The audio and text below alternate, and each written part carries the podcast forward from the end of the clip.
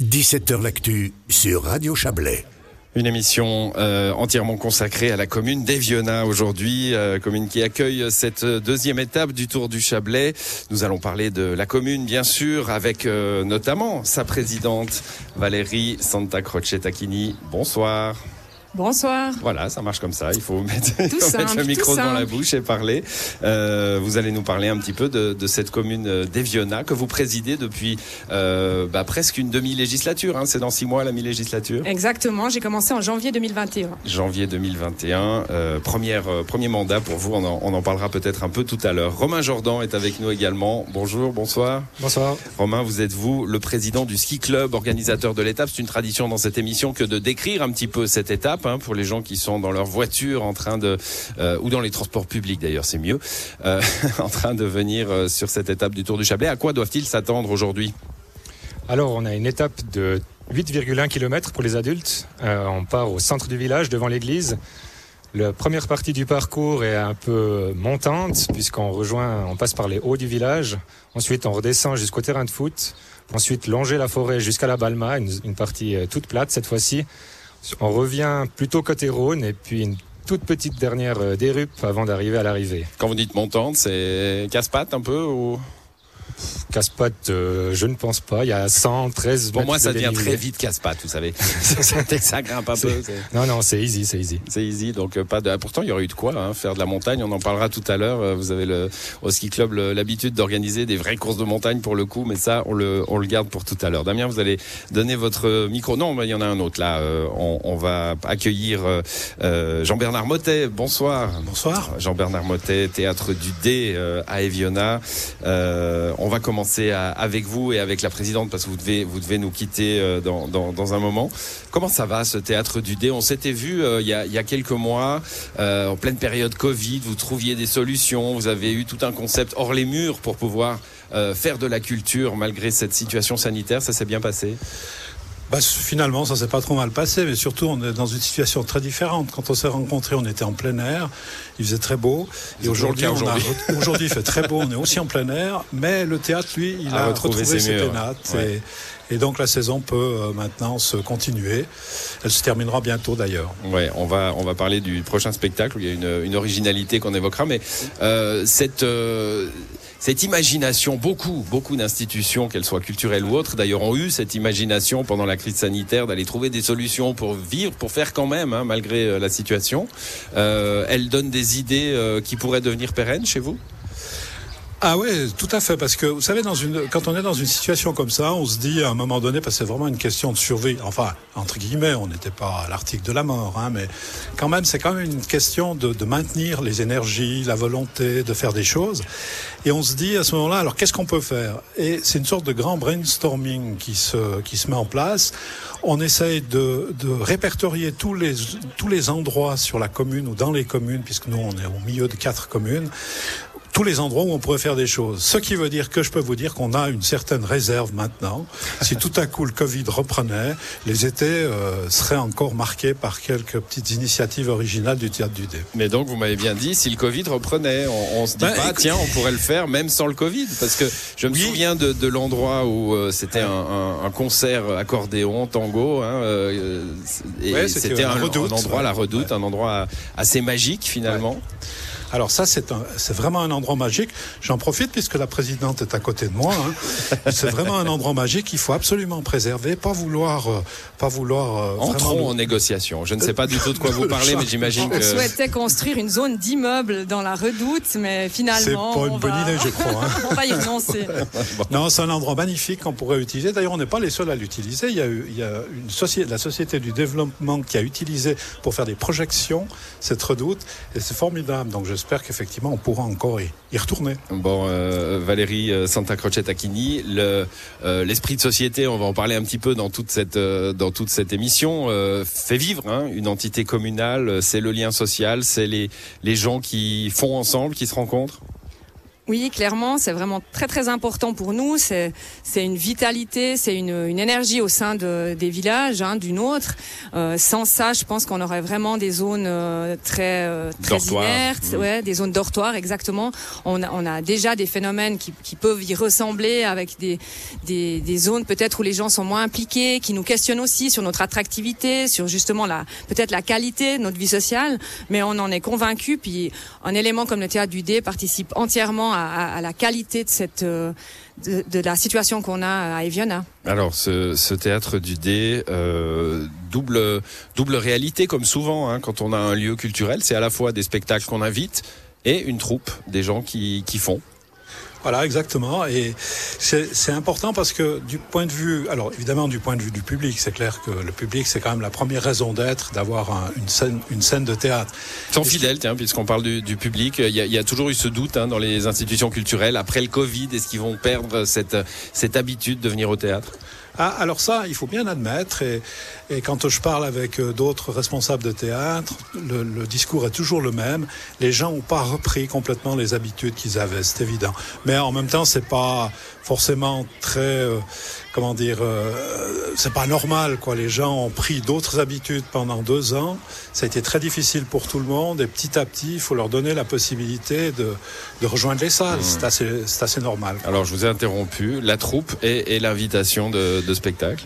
Oui, alors la troupe, c'est la spécificité du théâtre du Dé, de la fondation du théâtre du Dé, qui a à la fois une saison euh, professionnelle avec des spectacles professionnels, mais qui a aussi une compagnie qui est rattachée à, à- au théâtre du Dé et qui produit une création chaque année. Et si je dis ça, c'est que là, vous touchez les gens, les gens qui font partie de ces compagnies sont des gens qui sont vraiment dans les communes. Ce sont des amateurs, mais qui font un travail très sérieux avec quelqu'un qui, depuis des années, euh, a développé une manière pédagogique de faire du théâtre et de faire des spectacles qui tiennent, qui, qui ont vraiment toute leur qualité. Et ça, pour nous, c'est très important. C'est-à-dire qu'on est à cheval entre le côté extrêmement euh, euh, de proximité et, disons, un côté un peu plus élargi avec la l'invitation à des, à des spectacles qui viennent d'ailleurs. qui viennent d'ailleurs. Et puis bah, cette, euh, cette implication de la troupe, elle crée un public aussi, hein, évidemment. Absolument. Puisqu'il Ouais. y a les proches, il y a les familles. Exactement. euh, ouais. C'est pour ça qu'on aime bien quand les distributions sont nombreuses. Cyrano de Bergerac l'année prochaine. Absolument. Bon, euh, le week-end, pas, pas ce week-end qui arrive, mais le suivant, euh, il y a un truc assez original. Vous m'en avez parlé quand je vous ai appelé. C'est un spectacle qui est à la fois Ah oui, pour enfants ouais. et pour euh, et pour adultes, avec une version. Racontez-nous ça. Alors ça, c'est une expérience qu'on va faire. C'est la première fois qu'on fait ça, mais on a un projet parce qu'on a dans les cartons un certain nombre de projets par rapport au théâtre pour jeunes publics, pour les pour les écoles. Pour jeunes... Mais là, on va faire une expérience un peu particulière. C'est un conte musical. Ça s'appelle L'océan à la petite cuillère, et c'est un conte qui a été fait, qui, part d'une euh, disons d'une situation qui a été vécue par euh, l'un des protagonistes de, de ce spectacle, qui est une situation une situation assez difficile qui touche à la résilience. Quand vous vivez avec quelqu'un qui a un gros problème, comment vous vous situez par rapport à ça? Et cette équipe a fait une expérience, évidemment avec les adultes, mais elle a tenté l'expérience avec des enfants. Et elle s'est aperçue que les enfants avaient une manière tout à fait particulière de... de De recevoir. d'être ouais, de recevoir et d'être à leur à leur manière résilient. Alors ce, que vous- ce qui va être proposé le week-end prochain, samedi prochain, alors à 15h, ce sera vraiment le conte euh, l'océan à la petite cuillère mais pour les petits, enfin pour les jeunes enfants à partir de 5 ans, je crois. Et Donc là, on a soir, adapté le, le discours, on a Exactement. adapté le, le texte. et la scénographie, tout est adapté pour les enfants et le soir, et ben on a les grands enfants Voilà, tout qui viennent. Et voilà, c'est une expérience qu'on va faire. Et si cette expérience est jugée positive, alors on a quelques projets pour l'avenir. Ouais. Il y a de la créativité, euh, Valérie Santa Croce, euh, à ce théâtre du dé. hein. Ah oui, oui, oui, on a plein, plein, plein de ressources hein, locales. Bon, c'est très bien. Euh, la construction de la saison à venir, j'imagine qu'elle est, elle est en route. Elle est. Elle est en route, mais c'est top secret. Ah bah évidemment. Ah oui. Mais du non, coup, c'est- complexe ou pas Parce qu'on dit, euh, euh, voilà, la, la machine culturelle doit se remettre en route. euh, on trouve plus facilement. Il y a, il y a, euh, au contraire, pléthore de, de spectacles qui n'ont pas pu se jouer pendant deux ans, puis le, le- le marché est plus facile à Ah faire. ouais, le, le marché est complètement saturé. Tous les Ouais. théâtres ont des, ont des programmations qui sont qui, qui, doivent être choisis en fonction de la, de, des très nombreuses propositions qui leur sont faites. Nous, on n'est pas dans cette optique-là parce que nos moyens sont quand même limités, donc on est obligé de tenir compte aussi de ce facteur. Ouais. Mais en même temps, euh, euh, c'est intéressant de voir un petit peu ce qui s'est produit. Les artistes n'ont pas arrêté de travailler pendant le Covid. Simplement, ils n'ont pas pu s'exprimer. Je voudrais juste dire un mot pour la saison prochaine, parce que ça, quand même, c'est Ah, précisément la un truc. de la compagnie du dé qui va ouvrir la saison avec une création. Ils font chaque année pratiquement une création. Et là, ça va être un texte. Alors, c'est pas une comédie, mais c'est un. Bénure. 500 euros. C'est Racine, Roots. Et c'est un, c'est un texte, c'est une pièce de Arnold Wexter, qui est un grand dramaturge anglais. Et ça, c'est un, c'est, au fond, c'est une pièce qui est assez difficile, mais qui est, qui va être passionnante parce que c'est vraiment, je vous, je vous dis pas, je vous donne pas le, le pitch, comme on dit à la radio, mais c'est une pièce passionnante parce que ça nécessite un travail extraordinaire de la part des, gens qui y participeront. Et je pense que euh, les gens qui viendront voir ce spectacle seront extrêmement satisfaits de voir comment quelqu'un qui se passionne pour le théâtre amateur peut, euh, comment dire, encourager des gens à être excellents sur scène. Oui, et aller au-delà peut-être de la, de la petite comédie euh, qu'on a habituellement dans, dans les théâtres amateurs, encore que euh, d'autres que vous font. Bon. font- Ouais, parfois c'est très bon les comédies. Oui, oui, alors je suis très très client de, de Boeing Boeing, mais, mais voilà, il y, a- il y a aussi des, des ambitions, vous les relevez, on verra ça, ça sera pour la saison prochaine. Merci à vous, en tout cas, Jean-Bernard Motet, d'être passé dans cette émission. On vous libère, puisque vous avez de la route. C'est très gentil, merci à vous. Voilà, je vais bonne prendre la route. soirée, bonne soirée à vous. Au Et nous, on poursuit avec, euh, tiens, ben, on va accueillir euh, euh, Romain Jordan. Il était déjà là, c'est le président du ski club. Et puis Audrey Jordan, euh, qui est présidente euh, de la fanfare des scouts. On, on- on va parler de ça. C'est fou. Vous êtes frères et sœurs tous les deux, hein? Oui, exactement. Audrey? Alors entre les deux, vous dominez le village. Vous êtes un petit peu la pieuvre. Euh, Il y a le président du ski club, la présidente des scouts, la présidente de la fanfare. C'est vous le réel pouvoir en fait. La mafia ouais, exactement. Non, on a encore de la marge, on a beaucoup de sociétés euh, à Eviona et du coup, euh, on a encore du progrès à faire si on veut Quelle est la prochaine que vous visez, Audrey? Euh, Je sais pas, je sais pas. Présidence, Audrey, la présidence. J'attends encore un peu. Oui, bah d'ailleurs c'est une bonne question. Est-ce que euh, le- le- l'esprit de société, s'impliquer, euh, vous êtes tous les deux, euh, vous avez tous les deux moins de 30 ans, hein, je crois qu'on peut, on peut dire ça. Oui. Euh, Est-ce que s'impliquer, ça amène, allez peut-être pas forcément, mais de façon un peu plus naturelle à, à l'implication politique ensuite? Ça, vous avez ça en tête, euh, Romain? Alors, j'ai pas vraiment ça en tête pour l'instant, en tout cas. Euh, après, c'est clair que ben, du coup, on est amené à collaborer avec les- le conseil communal euh, ben, pour organiser une manifestation comme le Tour du Chablais. On est sans arrêt euh, en communication, donc La sécurité, On- les lieux, les locaux, etc. voilà. On a, Ouais, puis on apprend sûr. aussi à connaître comment ça marche. Donc forcément, on est en quelque sorte impliqué dans la commune et, et, et voilà. Mais après, c'est quand même une autre histoire de, la politique et les sociétés, je dirais. Audrey? Bah, je dirais qu'en s'impliquant dans des sociétés, on se rend compte qu'il y a plein de choses à faire pour les habitants, pour les gens qui nous entourent. Et euh, la politique, c'est une des manières de le faire, mais l'engagement bénévole, euh, l'engagement professionnel, ça peut aussi passer par là. Donc euh, on verra où le vent nous mène. Il y en a. oui, effectivement. Et euh, c'est à voir. Valérie Santa Croce, euh, présidente, vous voyez une jeunesse comme ça qui, qui assume, hein, c'est pas mal. euh, des, des- moi j'en ai pas souvent des présidents de société qui ont moins de 30 ans hein, dans, dans ces émissions. Non, alors je les, je les félicite. Je profite de l'occasion pour les, les remercier, les féliciter. En plus, le cumul de présidences de société, ça, c'est aussi quelque chose de- d'assez incroyable. Donc, euh, félicitations à eux et on est, on est content en effet d'avoir ces forces pour, pour euh, animer euh, les sociétés et puis organiser les choses. Pourtant, on peut pas dire qu'il n'y a pas de loisirs à, à Eviona. Il y a un parc d'attractions. Donc vous, c'est vraiment que vous avez envie de vous impliquer. Oui, ben en fait, j'ai commencé aussi en étant toute petite à participer à ces sociétés, à être euh, tromboniste, à être euh, scout jeune louvette. Et au fur et à mesure, on apprend, principalement aussi dans les scouts, on devient responsable et on commence à prendre des des tâches, des rôles. On commence à voir que c'est important de donner aussi de son temps. Et euh, bah, au final, le temps qu'on passe et qu'on donne aux autres, ça nous apporte aussi beaucoup. Et c'est ça qui fait que on, on prend du temps, mais ça, ça apporte beaucoup. Bon, la fanfare, euh, c'est l'écho du Jura. Exactement. Euh, alors, euh, comme souvent, comme toujours en Valais, hein, les concours, euh, évidemment, et puis des, des concerts. Oui, alors cette année, on n'a pas pu faire notre euh, concert annuel euh, dans la salle de gym juste à côté, donc euh, on s'est réorganisé. On a fait trois petits concerts en extérieur dans les différents hameaux du village. D'ailleurs, le prochain c'est demain, le dernier. Concert de rue, j'ai vu concert de quartier, vous appelez ça. Concert de quartier, ouais. Ouais. Donc c'est demain 19h30 devant l'église à Eviona.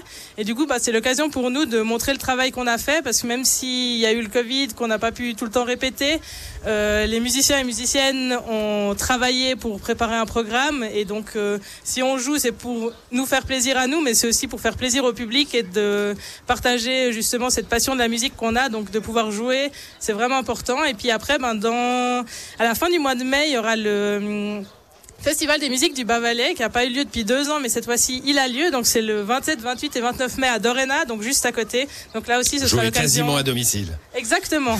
On peut rentrer à pied le soir et euh, bah, là ce sera l'occasion de ressortir les costumes, de défiler et de passer un chouette moment de convivialité euh, autour de la musique. Avec euh, cette, cette musique, la, la relève se fait facilement. Je sais pas combien d'habitants à, à Eviona, présidente 1400. 1400. Euh, faut, faut former une fanfare. Hein, euh, Oui. Alors c'est assez difficile, on doit toujours aller chercher le monde, faire de la publicité parce que on a beaucoup les jeunes enfants qui viennent parce qu'ils ont des parents musiciens, parce qu'ils se connaissent, mais en fait euh, on se rend compte aussi que pour inclure les nouveaux habitants ou ceux qui connaissent pas, ben, on doit faire de la pub, on doit se montrer et c'est euh, un axe sur lequel on va travailler et sur le lequel on va essayer ben, justement par les concerts on montre que c'est sympa de jouer et puis après essayer de toucher les écoles toucher les nouveaux et ceux qui connaissent pas l'univers de la fanfare parce que finalement quelqu'un qui viendrait de la ville et qui vient s'installer à Eviona cette euh, ambiance de société peut-être qu'il connaît pas il sait pas trop comment on y rentre et euh, donc on fait le maximum de pub pour encourager les gens à nous rejoindre et à apprendre à Mm. tout âge que ce soit jeune ou déjà ben, plus aguerri C'est intéressant ça, Valérie Santa Croce. Euh, C'est c'est cette idée d'intégrer les nouveaux habitants, hein, parce qu'on parlait de cité dortoir tout à l'heure. Évidemment qu'Eviona, comme tous les villages du Chablais, ont des gens qui, euh, euh, bah, qui plutôt euh, vont bosser ailleurs, hein, mais ont trouvé leur, leur lieu de vie ici. Comment on va les chercher ces gens-là? Alors il faut les, les informer, il faut leur proposer de venir. C'est aussi ce que fait la commune avec les accueils des nouveaux citoyens qui ont lieu chaque année. Euh, avec ces flyers, avec des applications aussi qu'on met à disposition pour que les gens aient l'information vraiment rapidement à portée de main. Donc, euh, mais c'est vrai qu'on est un axe assez stratégique, on a des logements qui sont accessibles, avec des zones d'emploi qui sont proches. Donc, je crois qu'on doit aussi accepter que certaines personnes euh, viennent aussi euh, par aspect pragmatique, par aspect euh, un peu, euh, comment dire ça, utile, Mhm. euh, et n'ont peut-être pas forcément Avec envie. euh, tout de même du plaisir à vivre ici. hein, Exactement, pas- beaucoup de plaisir puisque moi j'en ai rencontré, je me suis je leur ai demandé mais vous vous plaisez? Et On m'a répondu oui, moi je me plais beaucoup. On voit les gens qui se baladent, qui profitent de la nature et peut-être qu'ils vont venir dans nos sociétés, mais c'est aussi un monde peut-être qu'ils connaissent pas tous et qui peut peut-être euh, leur paraître un peu lointain. Donc c'est vrai qu'on doit aller les chercher. Ouais, il y en a qui vous ont dit je me plais beaucoup, mais il faut dire à la fanfare d'arrêter de venir jouer sous mes fenêtres, vous plaît. pas encore. On n'a pas eu ce genre de réclamation. Bon. j'espère pas Le ski club euh, organise euh, cette étape du Tour du Chablais. Et je le disais tout à l'heure, euh, Romain, vous vous organisez aussi une course alors euh, un peu plus euh, ambitieuse. Non, non pas que le Tour du Chablais ne l'est pas, mais euh, du point de vue de la géographie. Hein, c'est une course de montagne. Euh, Exactement, oui, le défi du Jura. Le qui- défi du qui Jura, a ça de 30 c'est éditions, oui. voilà, ça c'est euh, c'est au début de l'automne, en septembre. Le premier week-end de septembre, cette année, ça sera le 3 septembre. Et puis oui, effectivement, c'est pas le même type de parcours. Là, on visite les, la partie montagneuse de la commune. Euh, donc il y a un grand parcours qui part d'Eviona et qui rallie Salenf euh, en passant par le col du Jura. Donc c'est un peu plus de 1800 mètres de dénivelé. Ça monte du début à la fin. Il y a juste la petite descente finale jusqu'à l'auberge. là, il y a du casse-pattes. Pour Là, il y a du casse-pattes. Là, il y a du là, Bon, on va s'interrompre le temps d'une euh, courte page de publicité. On se retrouve après pour terminer cette émission à Eviona, autour du